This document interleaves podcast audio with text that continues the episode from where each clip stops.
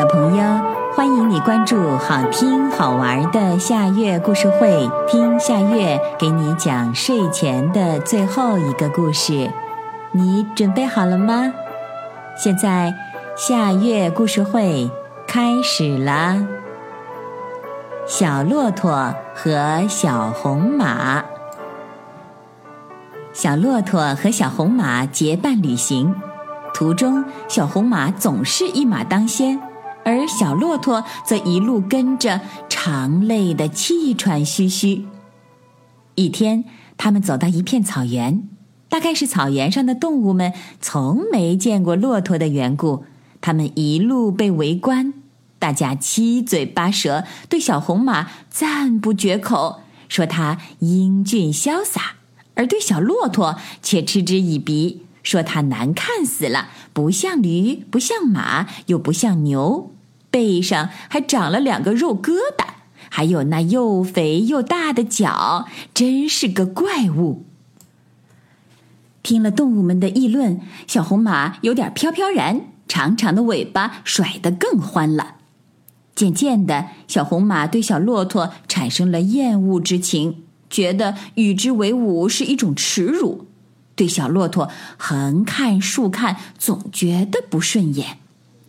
前面是一条清澈的小河，小骆驼停下来饮水。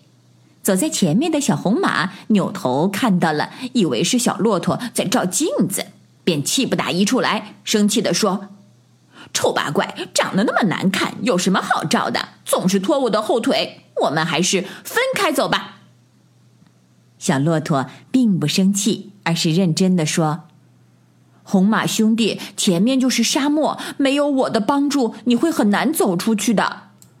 我那在你们看来很丑的肥脚和肉疙瘩，在沙漠里可就派上用场了。”小红马将信将疑，但他感受到小骆驼是真诚的，他为刚才的不友善而自责。走进了茫茫的大沙漠，一阵狂风吹来，沙尘漫天飞舞。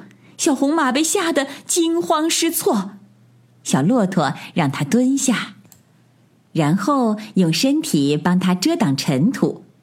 尽管如此，小红马的鼻子里还是塞满了沙子，憋得它喘不过气来，而小骆驼却安然无恙。风沙一停，小骆驼赶紧帮小红马清理鼻子里的沙子，这让他很感动。走着走着，小红马一不注意，脚又陷进了沙子里，怎么也拔不出来，而且越陷越深。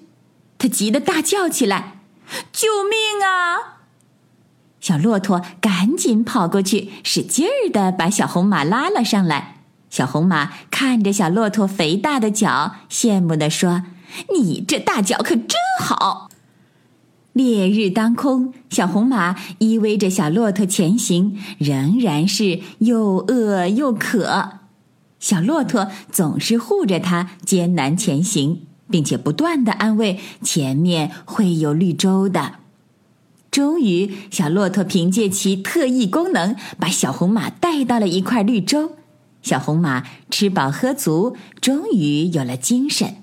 他感激地说：“骆驼兄弟，谢谢你，你真能干。”小骆驼耸了耸他的驼峰，用头顶了顶小红马，什么话也没说。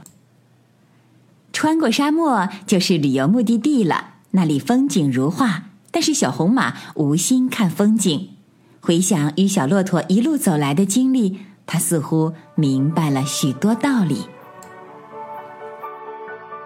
小朋友，这个故事的名字是《小骆驼和小红马》，这也是今天的最后一个故事。